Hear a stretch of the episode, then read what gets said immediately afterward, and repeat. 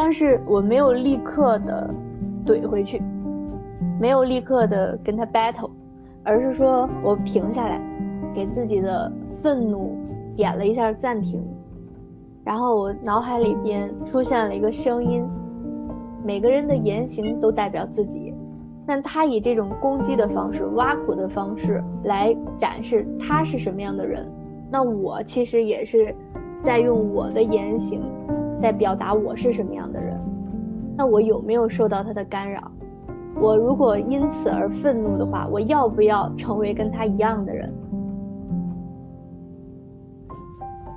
冲击力来的时候，你要用它冲击什么？它可以打击你的自信，它可以打击你的生命力，但是同时，它可以帮你冲破你的思想的围墙，冲破你的。一种执着，一种固态，对，然后它可以帮你去冲破你的边界，扩展你的智慧。所以你只是作为一个受体，让它从外向内，让它在身体上穿过你，你结结实实的挨了这一拳，那你可能是就是痛。但是如果你是把这个冲击的力量收到你的身体里，再往外冲，就是说再冲破你的那些种种的。曾经固有的想法，对障碍，对，咵的一下，你你会感激这份冲击力，对对，你会感激的，对。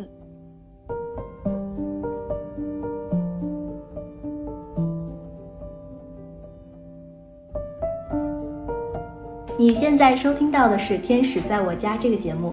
如果你对家庭教育、亲子关系、亲密关系、女性成长的话题感兴趣的话，定期收听我们的节目。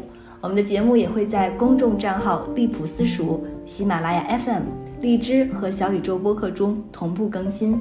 我们呢，保持一颗开放的心，期待听到不同的声音。我们了解并确认，养育是一场共创。我们希望可以和每一位精心养育的父母互动。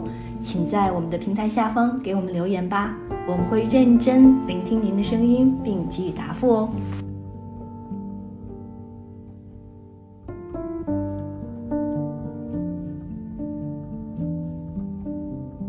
，Hello，大家好，欢迎收听新的一期《天使在我家》。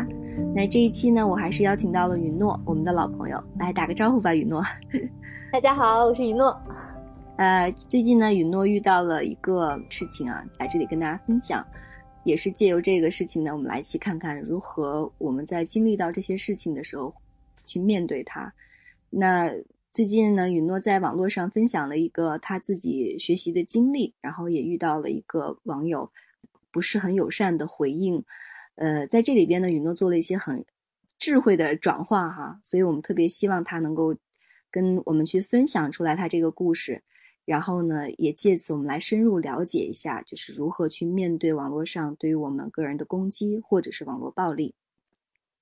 啊，是这样啊，当我们在这个各个平台上分享一些自己的生活或学习体悟的时候，其实大多数人还是挺友善的。但是总有那么比较特别的情况，就是他会在语言上攻击你。那这个事情就是我在前几天遇到的，然后都已经是去年的学习感受了。然后突然间有一个人给我留言，嗯，说我在写水文，在瞎写，在耽误大家的时间，就是那种讽刺意味特别的高，说我。什么自己的学习体悟都没有，然后瞎编乱造，在钓鱼什么的。当时我看了这个留言之后，我第一反应就是，这人怎么这么奇葩呢？我这个很明确的是一个活动的一个总结，而且这个总结是面向于我们社群内部，只是在平台发布而已。他又不在这个圈子里，对不对？然后他也不知道我们老师带领练的程度。他也不去看一看，我只是把老师讲的重点归纳总结一下，然后就攻击我。第一反应啊，就是真实的第一反应，我是有一些难过和生气的。我觉得这个人很无理，但是我没有立刻的怼回去，没有立刻的跟他 battle，而是说我停下来，给自己的愤怒点了一下暂停。然后我脑海里边出现了一个声音，就是说，在这样一个大千世界，每个人都有自己的方式去表达自己，每个人的言行都代表自己。但他以这种攻击的方式、挖苦的方式来展示他是什么样的人，那我其实也是在用我的言行在表达我是什么样的人。那我有没有受到他的干扰？我如果因此而愤怒的话，我要不要成为跟他一样的人？所以当点下那个愤怒的暂停键啊，然后我的心里边就有了这样一段内心的独白。有了这段独白之后，嗯，依然心里不舒服，但是我换了一个应对的方式，从想攻击回去、反击回去，到我只是陈述事实。我看到了他是因为没有了解在那个场域。有那个场景，然后发出了这样的疑问，给他做了一定的解释。我告诉他：“同学好，我只是分享一下要点，我确实没有真功夫，有真功夫的是老师。然后我总结的这个知识点呢，只是课代表的一个日常的工作。非常感谢你的关注。然后我想着就可以了，对吧？已经是很客气了，然后很礼貌了。但是他又接着还回来。”是什么呢？他说，世界上有很多的事情是存在的，表示理解，但是建议我发点好材料，或者是用自己练出来的东西发给大家看，否则就是在瞎耽误功夫，在自误，再写一些水文，然后门外汉看看呢，也许会一时欢喜，但是内行看起来是非常的看不起和鄙夷的。那当那些门外汉进了门，再来看你这些东西。就觉得也是水文。他说：“我喜欢言之有物的东西，要不就好好写，要不就别瞎写，耽误时间和精力又出不了成绩，认为不值。除非你就喜欢这一口，然后不管结果怎么样，你都无所谓，那就当我多嘴了。这种言语可能有不当之处，但是我对于功夫的感情情真意切。我希望喜欢功夫的人和发文的人和阅读的人都受益。”然后你看啊，我我已经退了一步了，对吧？退了一步了，你看他的攻击性，他依然很强。对，嗯，虽然挖苦的部分少了，但是他的攻击性，就那个重拳出击的感觉还是在，对不对？对。然后我就停下来，我说为什么？我已经，哎，我已经很客观的解释了情况。其实说白了吧，还有一个话外音，就是说。其实这是我们社群内部分享，您并不在这个社群里，但是感谢您关注我们社群的活动，对吧？然后呢，他又发了这样的一个观点，其实我内心有一个声音是，那既然你喜欢看言之有物的，喜欢看有真材料的，然后又喜欢这个不水的文章，有水平，你直接去看就好了，你为什么花时间写这么多话来给我呢？其实我心里有这样一段独白。但是我在想，我内心的感受是我一种习性的反应，就是我在捍卫我自己的一些东西。但是我对外界怎么表达，它是跟世界的一个互动。我在训练自己，不第一时间把那个攻击的力量给到别人，而是我试试能不能借机去用这股冲击力化解自己思想上的一些捍卫自己的。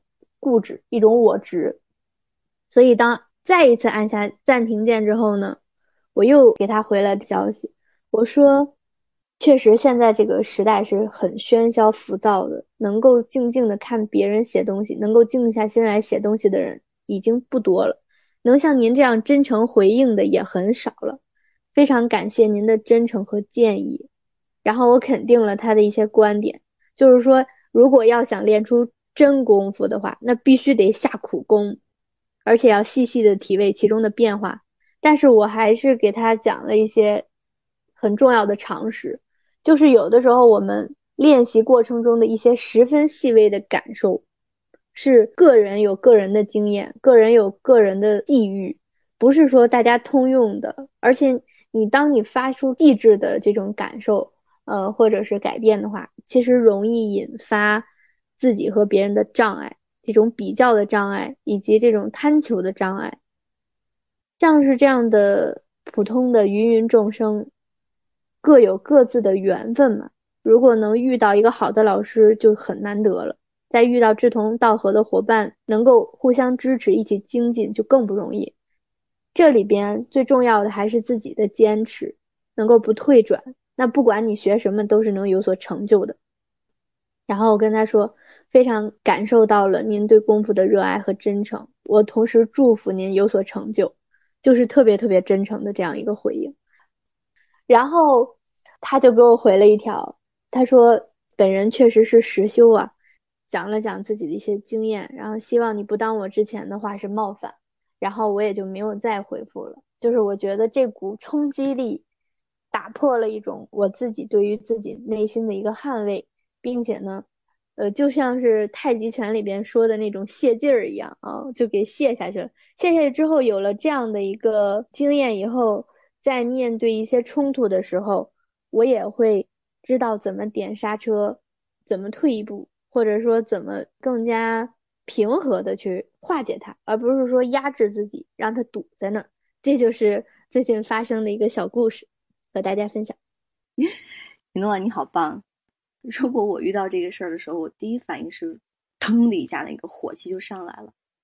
然后对于我来讲，我可能会就是想 fight back，倒不是 battle，就是 battle 的话，我觉得都是很温柔的，就是哎，我们你来我往的，我就。一拳就想回击。我们现在在网络上表达自己的机会越来越多，每一个人都有话语权。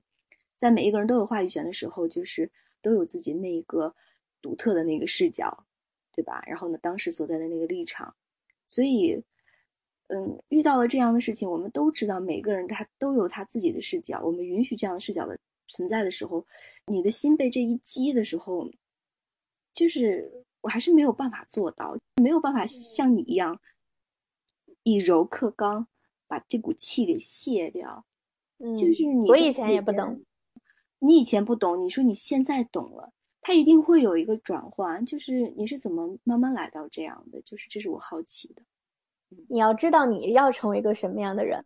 嗯，就是我之前也 battle 回去啊，但是就是像大家一样陷入到里边。跟谁一不高兴 battle 回去，多么容易的一件事情。但是我那一圈人都是这样的呀，就是，哎，我一不高兴我就说你一顿，然后你又说回来，然后就吵起来。但是你看我现在是什么样的朋友啊？比如说你，你会怼我一句吗？闲着没事儿，不会吧？对吧？你看我现在认识的朋友，每一个人都是进退有度、有涵养的人，就是你不是说。你要先融到那个圈子里，然后你会被感染成那个人，而是你先变成该变成那个样子，对你变成你想成为的那个样子，你才能融入跟你同样的那个人的圈子里。我最近还看到一个网上的这个帖子，也是说，就是一个老师因为上网课嘛，就被学生就网络霸凌，然后这个老师最后就是因为这个过程中可能不堪重压。不幸倒地去世了，也抢救无效。不论是身体上的，还有精神上的这种霸凌、虐待，包括攻击，对我们来说都很受伤。就是我们自己在这个过程中怎么变，我们都想变啊。可是我们在这个变的过程中，有了一个很强烈的声音，朋友肯定说：凭什么是我变啊？为什么这些人这这么不友善？在这个过程中，这一念之转来自于哪里呢？嗯，来自于一个信念吧。嗯，就是说，你如果。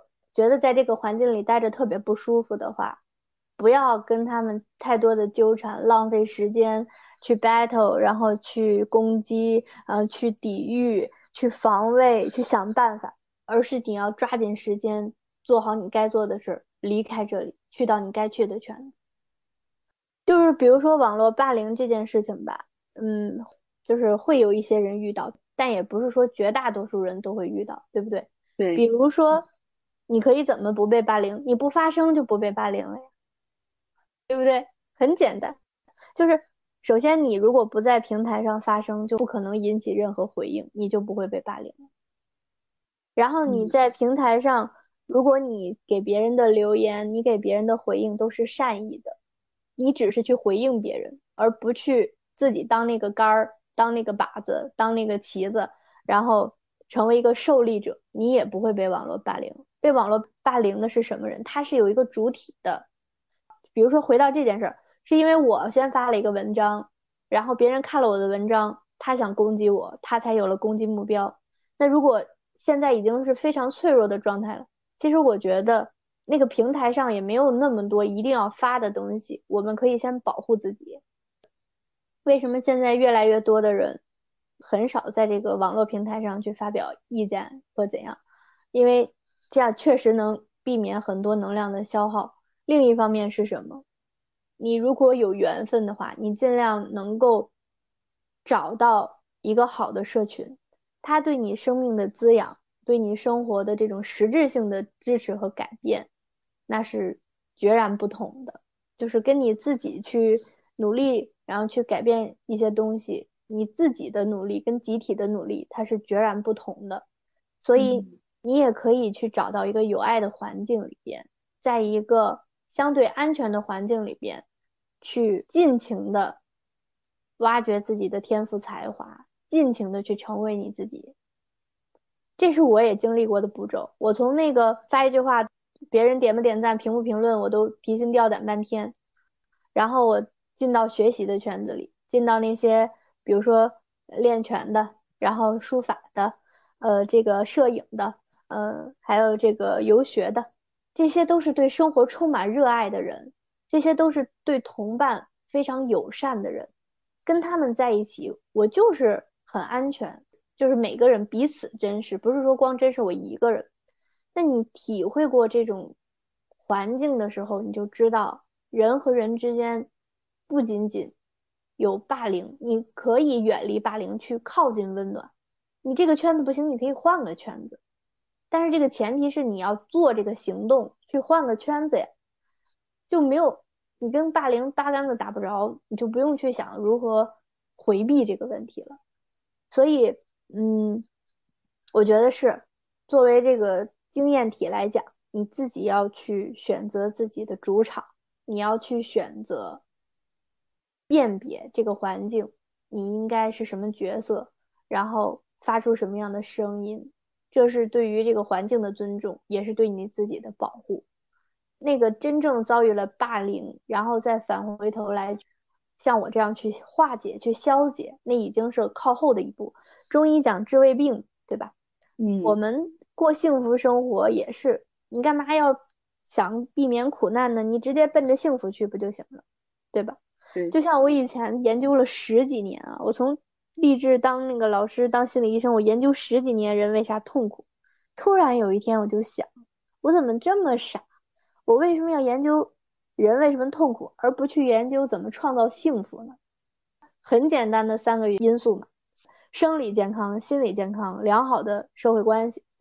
对，我非得找是怎么病的，心理是怎么扭曲的，然后关系是怎么不和谐的，那我永远都处在痛苦的命题里。但是当我去想人如何创造幸福，那我直接就翻转到，哎，健康是怎么保持达成的？心理的这种平衡是如何做到的？我们是如何构建良好的一个家庭氛围和社会关系的？并且是不是由此就引出了一些可以实践的很简单、有效、实用的方法，然后去让你的心里边在面对这种暴风的时候有一种定力在。当你能看到周期的时候，你就知道一时的起伏算不上什么，是非常正常的现象。你的内心就会多一份笃定和自信，而不会因为一点小波动，就是陷入深深的这种自我怀疑当中。那网络霸凌也是一样的，如何在被霸凌之后去消解？你要想如何去到一个友善的圈子里，如何去到一个成就自己的圈子里。如何交到好的朋友，跟那些友善的人为伴，跟勇敢的人为伴。所以择友是一件非常谨慎且对人影响非常重大的人生事件。所以我的朋友非常少。我很想说谁是我的朋友，就在这儿呢。同伴对自己的影响是非常深远的。所以如果在这儿反转的话，我反倒建议大家，如果你正在遭遇霸凌，非常难受了。该去寻求帮助，一定要去。就是你如果自己挺不过来，你该去去，没任何毛病。这就是你最应该做的事儿，你就应该自我保护，你就应该去借助一些力量帮助自己能够化解眼前的这个人生危机。就像孙悟空打不过妖怪，还找菩萨、找佛祖、找这找那个呢。那你有他厉害吗？我们都是普通人，对不对？我也是摔摔打打了很多次之后，才有这样的一个转化的，呃，这样一种觉知吧。他也不是说每次都能这么用的好，所以我也会啊，遇到困难、遇到危险、遇到不舒服，会找我的老师、同伴、朋友寻求帮助。如果你已经到这份上了，赶紧去，别自己瞎扛。如果你没有到这个份上，你要知道谨言慎行确实是良好的美德，确实能有效帮你避免人生中很多的麻烦。然后再有什么呢？再高一点层次的话，就是每个人的命运都掌握在自己的手里嘛，你完全可以选择一个友好的团队、友好的社群，带着你往上走的社群。前提是你自己要努力。像那么多人里边，我们有一个同学，他变化那么大。是我让他变的吗？不是，是老师让他变的吗？也不是，是这个社群让他变的吗？还不是，真正让他变的是他自己想变的心，以及与之相匹配的行动。我，以及老师，以及书法，以及社群，都是他的助缘。我们在这里，但是真正让你拿起力量改变的是你那颗想变的心和与之匹配的行动。嗯，特别好。嗯，我最近也是觉得朋友圈很重要，因为什么？就是朋友圈其实就是我们刚才用云诺的话讲来，就就是我们的风水圈嘛，跟我们相关的一切其实都是我们的风水圈。最近我其实读到一个故事，是这样讲的，就是有一个富人呢，他们家有一个风水大师，就是路过一个村子，他特别渴嘛，然后他就想跟这家的人讨杯水喝。然后呢，就看到这个妇人就从家里走出来了，走到院子里。他说：“这个给我一杯水吧。”这个妇人呢，就给他舀了一瓢水。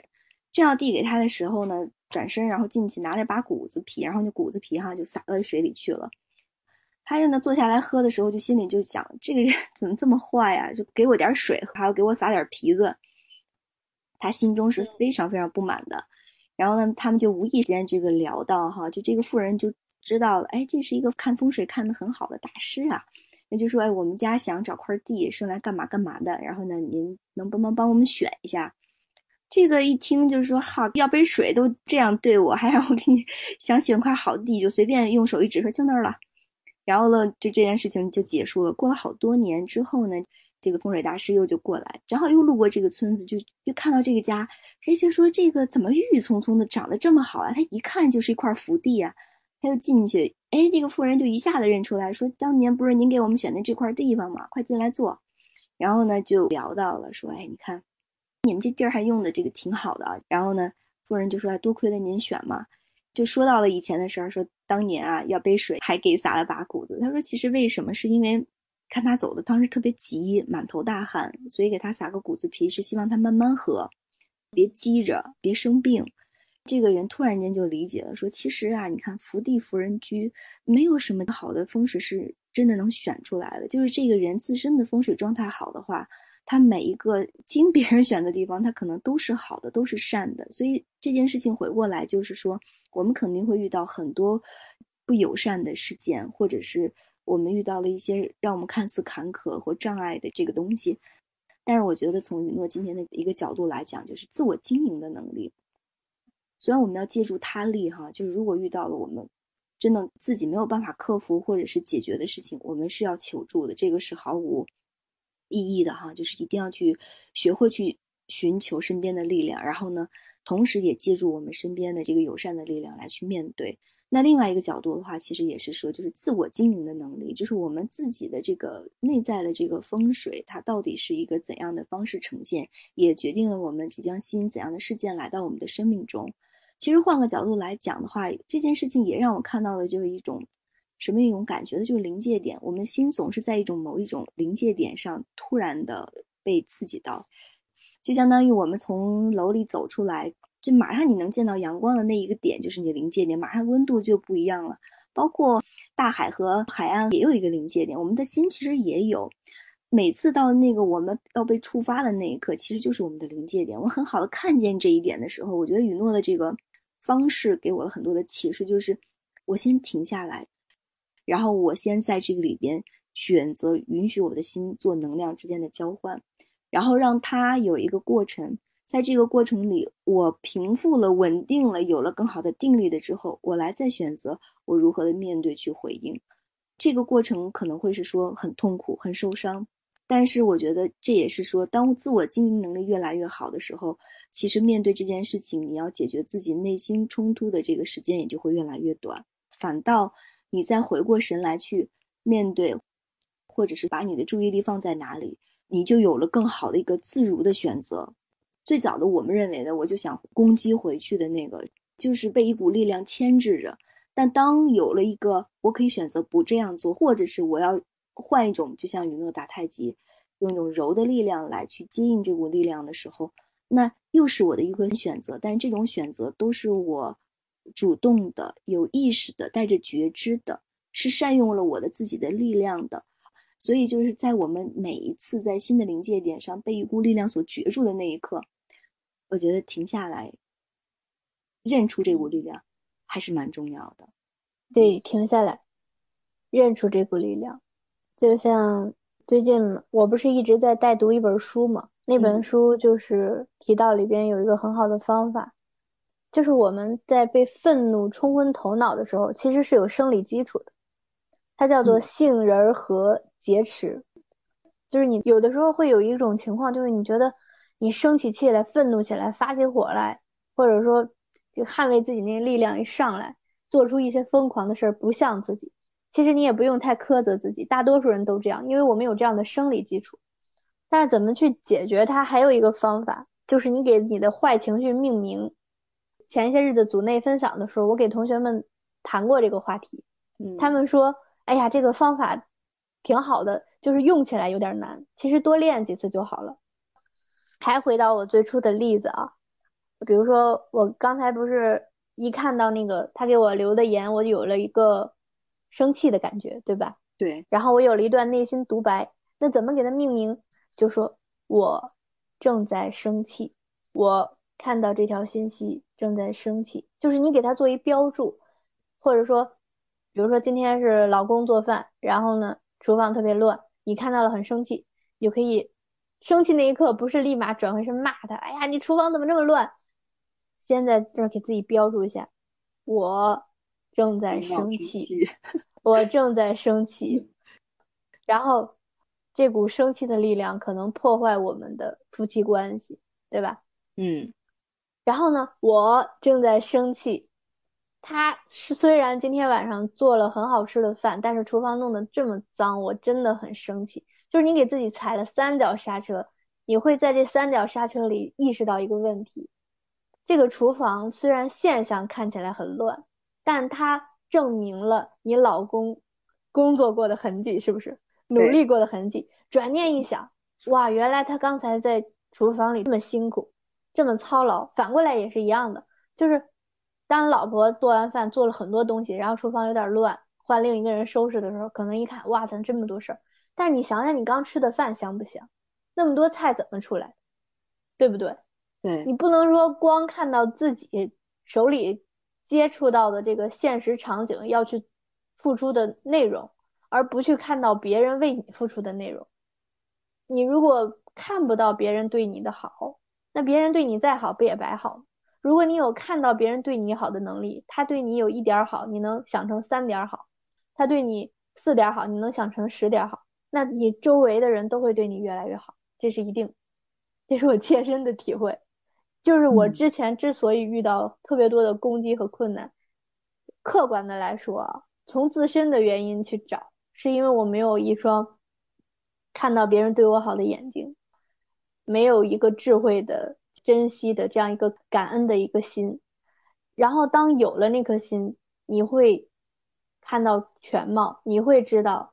点刹车，你会知道在关系的处理中缓一下，给自己缓一下，给对方缓一下，然后知道自己正在干什么。你的每一个言行都改变着，都在影响着你的身体、你的心理、你的关系状况。所以，它就从一个能量的一种互相的侵袭、攻击、占领，占有、控制，变成了互相的一种成全、支持、珍视。嗯，这种的环境就我觉得就是一个挺好的环境。它不仅仅限于网络的这样的一个攻击，它也限于现实生活中这种很多的无奈，这种面对无措的这种无名之火是怎么来的？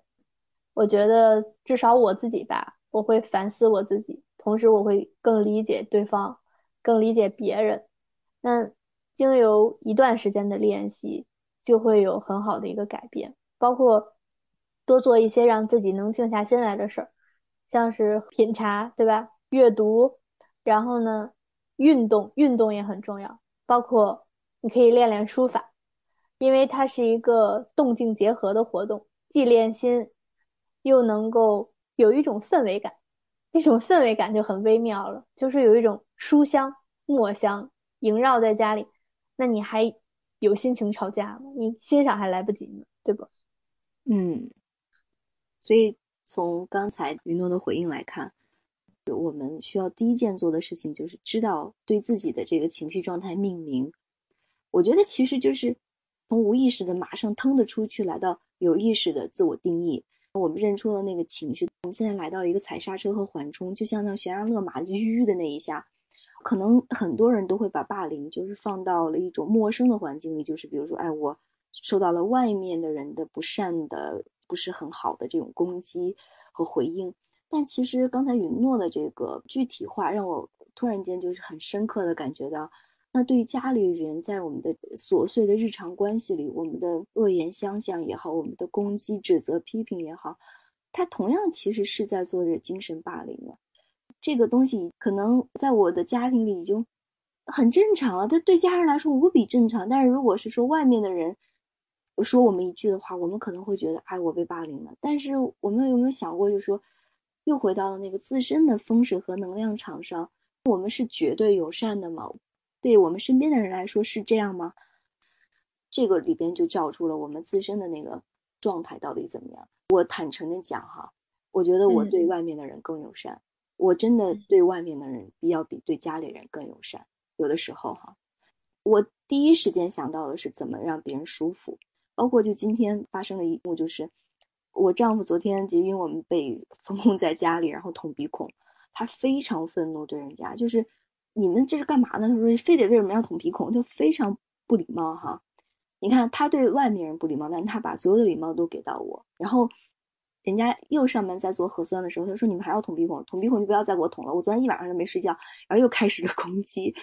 然后我第一时间，你知道我的回应是什么？我跟做核酸的人员，我就理解了他们的辛苦，理解他们的不容易。我说就是您不用理他，他只是在抱怨一下。我就希望让对方是舒服的，但是我不能设身处地的去考虑，呃，我可能我的家人是首先是真的不舒服的，这个不舒服，我觉得你不能忍一下吗？对不对？就是 对，所以你看，小到日常的一句语言，就是善护念来到，就是我们对我们言语的护持，就是那一瞬间的，就是那一瞬间，你怎样去平衡这里的关，平衡你自我的状态，去维持好你那颗心的稳定。所以悬崖勒马。对，不是让我们止住了不说了，压制了，是让我们有一颗觉察力来到说对于自我状态的那种，你认出了你自我状态的不稳定，然后呢，允许这种不稳定，自我理解，自我拥抱一下。所以就是什么呢？其实是多少人多希望外面的人来理解你，但你认出你那一刻的不稳定的时候，其实是你来到了一个自我的理解和拥抱，就是你护持了那股力量，哎，突然间有双手把你自己给托住了。你说我们多想借他力啊，可是这个他力的这双手一直都是在我们自己这里啊，就自己跟自己打会儿太极，然后把这股力量柔和下来，变成一种友善的，跟无论是多近多远的人的一种交流啊，然后自我的状态也是一种友善的了。所以我觉得，哎呀，还是自我的这个风水能量场哈。说到这里，还是回到自己上，可能很多人还会说凭什么？因为我的朋友经常跟我说，凭什么他们是这样？非得要我这样，很简单，因为你提出了这个问题，这个答案不在他处，就在我们自己的 内心里。因为提问的人是我们自己，而不是别人，对不对？对，嗯，是这样，是这样，是这样的，蛮好的。所以遇到这些嗯，我们用一个词，嗯，就比如今天的主题叫霸凌，遇到这些不友善的环境和回应的时候，我们都会不舒服。但是不舒服怎么来到一种舒服？这个不是需要我们有多强大，来看我们多对多智慧吧？我觉得，嗯，怎么说呢？还有一个是什么？刚才我想到，就你说那个核酸的那个场景，就是我们要不要跟别人之间有个分隔，有个隔开这个动作？就比如说，你说你的爱人捅鼻孔，他很不舒服，对不对？对。就是如果是我的话，我也会不舒服捅鼻孔，但是我不会有分别。这个这种感觉很特别，是你刚才说的时候突然感觉到的，但是我可能立刻马上没有办法清晰的表达出来。就是我没有说我跟他是家人，然后我跟那个工作人员是内外人的这样的一个分别。就是我只是一个被做核酸的，他是做核酸的，然后我怎么让这个核酸的过程。既尊重人家的工作，我又能舒服一点。像最开始捅核酸的时候，我就会跟人家说：“我说姐姐，您可不可以轻一点？我怕痛。然后呢，我我会有一点点害怕，您可不可以下手轻一点点？”他就会轻一点点。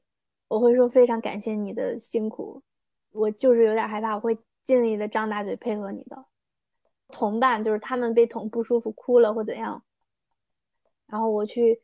呃，有没有照顾他们的心？没有。有没有这个怎么为什么还在捅的繁琐？也没有。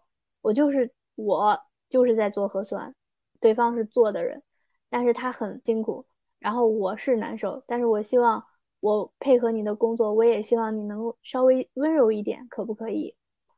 就是互相的谅解。当你给出去一份谅解的时候，你一定能收回谅解。我在各种的，就是有一些不太好商量的事，我去跟人商量的时候，我一定首先是谅解，然后谅解对方的工作性质，谅解现在的特殊环境，谅解他这个行为背后不是他自己做主，是有一定硬性要求的。然后我不会强行的让他不遵守规则，但是我希望在他遵守规则的范围里，让我们之间的互动更舒服一点。这样我既没有指责他。他也没有用权力来阻碍我的行动，就会很顺，哦，就是这么一个点。你说这个我是懂的。其实，因为跟允诺接触的时间久下来的话，我觉得我们之间有一个非常大的不同哈，就是我做任何事情，我都希望说来没事我担着，但允诺不是一个不承担的人，允诺特别有这种，我觉得他叫灵活，我也叫做善于去借助他人的力量，就是一个。杠杆的原理就是相当于，你就用一个点就把这个很重的一件事情去撬动了。有一些可能我们会认为这件事情太大了，但对于像允诺这样的一种很善于去借用力量的人，他好像就轻轻的一撬，这个事情就开了。在沟通的时候，就他很轻巧的就能化解其中的一些东西。所以这个也是一个怎么说呢？他不是说你有多机智和多机灵。而是在这里边，你很善于不断的在这个立场中做切换，就是但这个切换不是因为你有一个立场，是因为你刚才说到的一个叫无分别态，就是你不会觉得他是他，你是你，都保有一份理解的时候，其实你们是一体的，就是你的一体感、整体性要更好。就在这个视角里，就不具备我的立场、他的立场，我一定要支持他，所以舍弃我，因为我是有强烈的这样感觉的，就是我可以牺牲一切去支持你。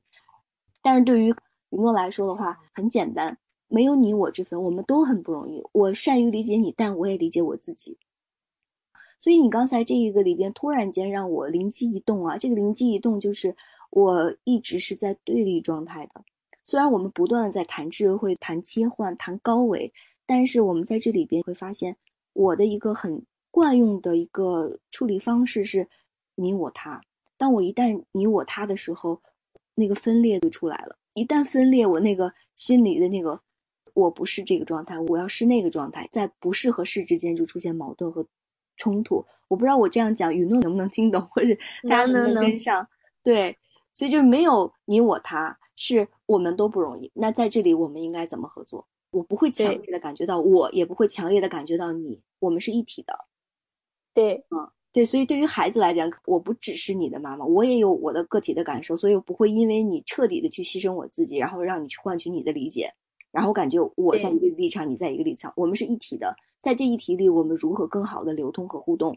所以在这个一体性上，你就没有那么多的冲突和对抗，没有保安身份，没有妈妈身份，没有了很多角色和身份的时候，那这样的互通有无就发生了，它很自然，它不刻意。他不刻意的需要来到我理解你，我支持你，然后也不刻意的非要来到我牺牲我自己，嗯，哎，所以在霸凌里边，在攻击里边也没有了对象。我以怎样的方式跟这样的一种能量在对话呢？当这样一股能量来的时候，我怎么可以跟他更好的去太极的方式去揉成一体呢？所以你用到了谢，其实所谓的谢就是你跟他一体性，没有你在攻击我这件事情，没有，对，本身就没有。哇，真太妙了！嗯，开心允诺就是今天这个话题让我突然间有一个很大的突破，嗯，看到了我自身的这样的一种障碍态还存在，还会时不时的激起我的内内心的那一些不安。大家都是这样，对对对，就是冲击力来的时候，你要用它。冲击什么？它可以打击你的自信，它可以打击你的生命力，它可以打击你什么？你都可以。但是同时，它可以帮你冲破你的思想的围墙，冲破你的一种执着、一种固态。对。然后它可以帮你去冲破你的边界，扩展你的智慧。所以你只是作为一个受体，让它从外向内，让它在身体上穿过你，你结结实实的挨了这一拳，那你可能是。就是痛，但是如果你是把这个冲击的力量收到你的身体里，再往外冲，就是说再冲破你的那些种种的曾经固有的想法，对障碍，对，咵的一下，你你会感激这份冲击力，对对，你会感激的，对，谢谢每一份生活里的冲击，虽然我还是希望平顺，对对对，所以这个这股冲击力来了以后，我们也能看到自己新的边界，就是我刚才说的那个新的临界点。我们可能我们的这个临界点也就就到这儿了，但这股力量来了后，咵，然后可能心就是宽阔如大海了，就直接就通了，是吧？也有这种状态，对，对，冲击力带我们走向一个更高的、更宽阔的眼界吧，嗯，对，冲击力越大，提升越高，是的，是的，哇，就是感恩每一股善与不善的力量，它只是力量而已，我们借助它力，也借助这样的力量，然后呢，让自己收获自己该有的提升吧。感恩雨诺今天的这个好的经历哈，这面镜子，嗯。嗯，感恩大家的支持，感恩大家，嗯，好啦，我们今天就到这儿喽。